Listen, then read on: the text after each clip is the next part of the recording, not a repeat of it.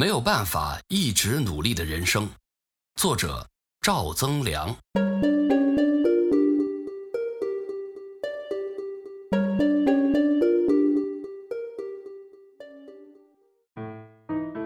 我妈就像所有已知的中年妇女那样，强大不可战胜，自成一个种族，战斗力极强，有一套固有的自我逻辑，宇宙万物都将在她的自我逻辑下运行，不得僭越。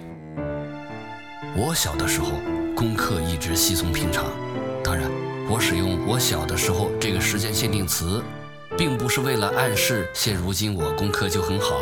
这只是一个单纯的时间限定词，这点让身为理科大学生的我妈感到难以理解。他着实不太理解这个世界上为什么有人解不了那么简单的数学题，回答不了那么简单的“请总结本文思想感情”，记不住那么简单的 A B C D。在经历漫长的几年从地板打到天花板的粗暴教育后，我妈终于认命了。在她的自我逻辑体系下，她找到了一个可能性的答案，那就是我随我爸。他语重心长、面色凝重地问我爸：“你是不是脑子不太灵光？你看，你就没有上大学。”对此，我爸潇洒地呵呵一笑，他说：“我只是选择了不上大学，而不是我不能上大学。”这期间是有区别的。我妈说：“看起来你真的脑子不太灵光。”为此啊，在我跨入小学三年级，成为一个光荣的中年级生的时候，我妈经过极其激烈的思想斗争后，做出了一个审慎的决定。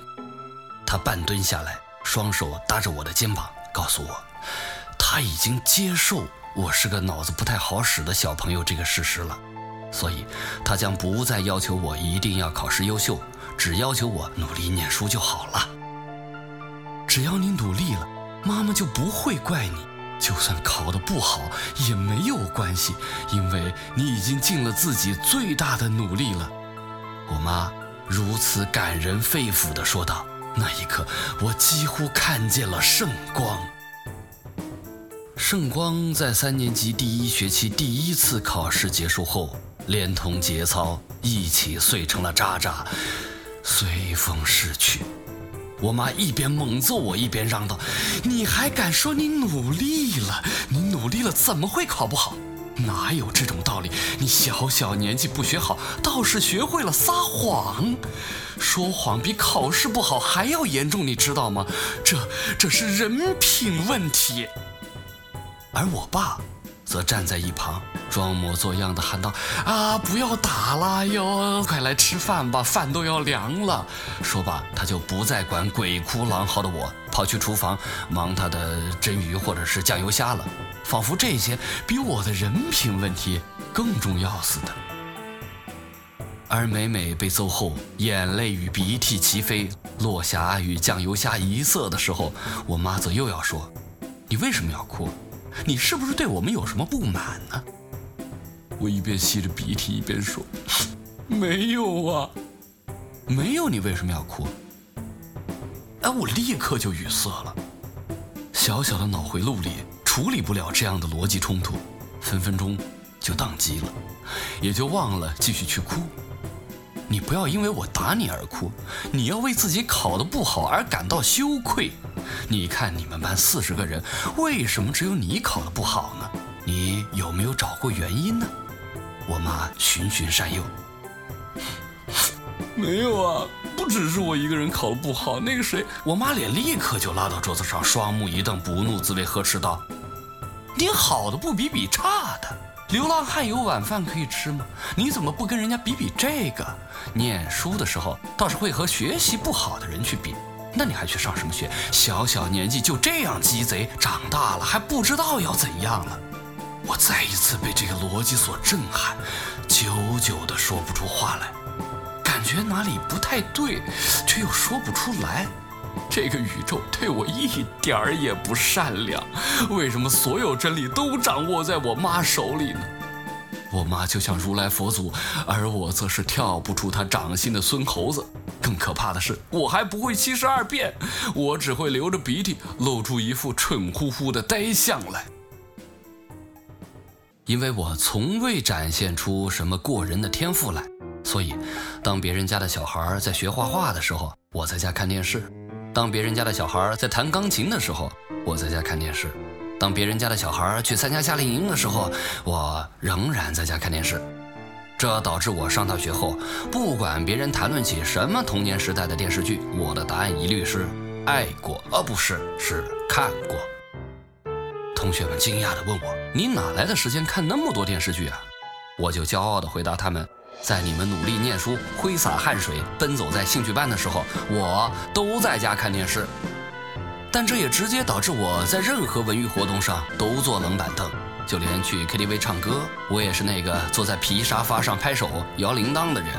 看来我注定是大家美好青春年华里的背景板，少男少女校园恋爱故事中的路人甲，课桌里被人遗忘的面包上的霉点。逢年过节走亲串门的时候，别人家墙上要么贴着小孩的绘画作品，要么是三好学生证书，大人们的夸奖也自然有了个口子，可以倾泻而出。其乐融融地进行一番符合礼节的寒暄。啊，老王，你们家女儿真不错，这个荷花，传神呐！啊，哪里哪里，都是乱画的。老张，你们家儿子的书法才是了敌，以后要成大师的。可一旦轮到别人来我们家串门，就不行了。毕竟我们家家徒四壁。哦，不对，我用错了成语。毕竟我们家墙壁上光溜溜的，我既没有什么绘画作品，也从未拿过什么奖状。呃，如果爱牙护牙卫生标兵也算的话，这样别人的寒暄就迟迟不知道从哪儿开始，沉吟半天也只能从“小朋友，你平时干什么呀”开始。好不容易有个话头，我还只能干巴巴地回答道：“看电视。”中考前。我爸给我制定了一个人生规划，那就是不要上高中，去念技校，三两年也就可以风里来雨里去的赚钱了，然后浑浑噩噩的过一辈子，完全符合我这种脑子不灵光的人应该拥有的人生。但是很不幸，我还是考上了高中，档案也被及时调走，失去了念技校的机会。为此，我爸直至今日仍然感到很懊悔。高考前。我妈又给我重新规划了一个人生，她说：“你去念个会计，不管好坏，都是能找到工作的。毕竟公司不论大小，都是需要会计的嘛。”说这话的时候，她一如既往显得高瞻远瞩，极有伟人风范。可是我产生了一个疑惑：虽然公司不论大小都需要会计，可是这些会计一干就是几十年，又不需要每年都招新的。而且，会计这种职业也是越老越吃香啊，还是把会计留给有数学天分的人去念吧。我妈横眉冷对：“你懂个屁！会计和数学不一样，你好好努力去念个会计，你不努力，当然什么都干不好。”可是我又产生了一个疑惑：虽然我已经很努力了，但是活到今时今日，不仍然什么事情都做不好吗？那既然我的人生怎样都已经不行了，为什么我还要继续去努力呢？就算要努力，我为何总要为我不喜欢的事情而努力呢？我常被人说不求上进，是个人生 loser。我也的确什么事儿都做不好。可这个世界原本就不是能靠努力来弥补一切的。即便是拥有这种想法的我，也会被人说，那只是因为你还远远不够努力。那。什么才是足够努力呢？大概是要除了睡觉，全部的时间都用来学习充电。除此之外，还要懂得孝敬长辈，兄友弟恭，赚很多的钱，但仍然保持谦虚。炫耀的事情只留给爸妈，在适当的年龄结婚生子，小孩活泼可爱，聪明懂事。但即便如此，倘若仍然没有成功的话，也会被人批评说，那是因为你仍然不够努力。你要努力压缩自己的睡觉时间，提高自己的工作效率，掌握正确的学习方法。若是能够做到这样，还是没有成功，大概才会得到世人的谅解。他们充满同情地拍一拍你的肩膀，兄弟，你已经足够努力了，这事儿真的不怪你，你真的只是智商不行，你没有这个能。从此以后，你就继续保持这样的努力，毕竟你不努力，不是更不行吗？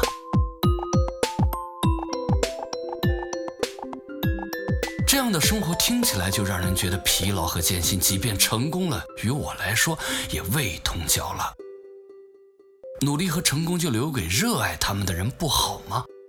就让热爱追求成功的人去努力创造奇迹，让他们去攀登科技树，而我这样的人就在底下给他们鼓鼓掌，不就好了吗？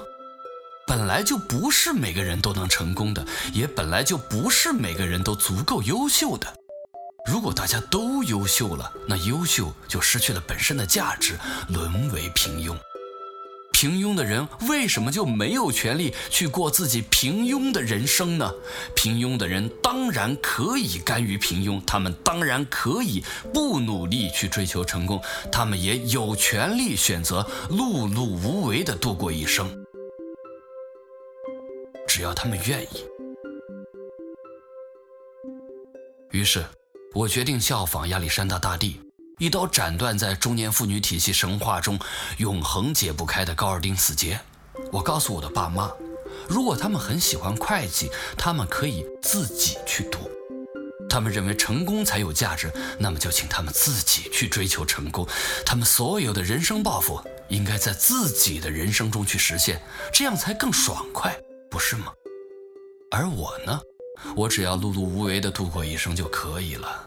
我没有远大的志向，我不想改变世界，我也没有能力追求成功，我甚至不想努力。我只想找份干着不那么吃力的工作糊口，然后每晚回家躺在沙发，轻松地看着电视就好了。如果说我的人生还有什么是一定要达到的目标，那么我所定义的成功离普世价值的成功也一定差得很远。我只要成为一个更好的自己，然后去做一个别人眼里的 loser 就可以了。就这样，我可以只在自己的世界里成功，而且不成功也可以。这就是我想要的人生。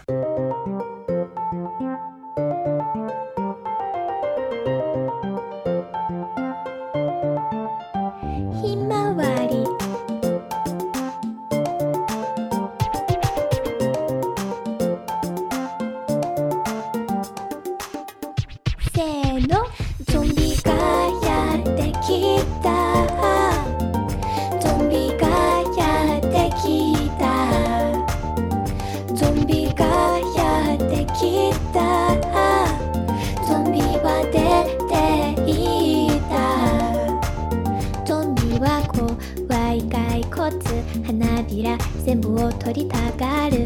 その後頭を食べたがる。ただのひまわりだけど私は強い。脳みそが好きゾンビは嫌い。フットボールで遊んだよ。ヘルメットをかぶったぞ。スクリーンドアも持ったぞ俺たちゾンビゾンビゾンビだ。ゾンビがやってきた。ゾンビがやってきた。ゾンビがやってきた。ゾンビは出ていた。裏庭で遊びたい。頭を食べるのやめなさい。脳みそにはコレステロール